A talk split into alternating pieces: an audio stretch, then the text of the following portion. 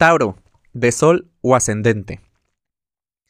¿Qué cambios y cambios no impuestos se te están presentando así como oportunidad, no tanto así como que forzado, con socio o con pareja?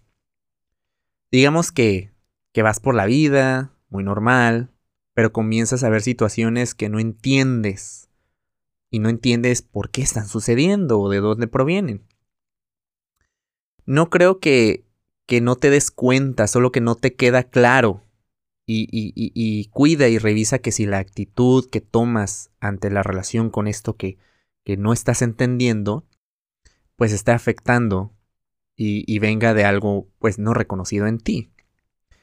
Entonces, si en el caso es que te da miedo el compromiso, pues pregúntate, ¿qué es el temor? ¿Cuál es el temor al compromiso?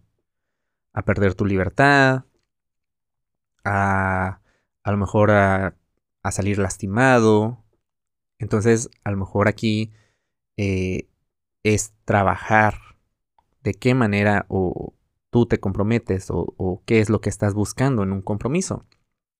Si se te presenta la oportunidad, pues en vez de, evadirla, pues afrontala. Para poder reconocerte es muy, eh, pues, fácil sacatearle, da miedo, yo sé que sí, pero, pero el espacio para crecer, ni siquiera, o sea, está ahí. Solamente tienes que atreverte a, a, a confrontarlo, a confrontarte, si es algo muy, muy, muy de ti. Y el espacio ahí está.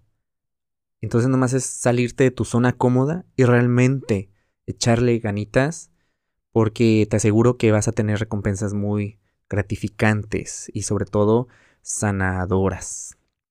En asuntos de colaboradores puedes estarte dando cuenta de quién te apoyaba, que a lo mejor estaba ahí siempre y no te habías dado cuenta y ahora con esta situación o con situaciones que están pasando, te puedes estar dando cuenta de qué personas realmente estuvieron ahí apoyándote en tiempos muy difíciles para ti. Entonces agradece y darle, dale esa, esa importancia. Si quieres saber más de la energía disponible, te invito a que escuches el episodio de la semana del 23 al 29 de noviembre y que nos sigas en redes sociales. Búscanos como Caja Astral Podcast.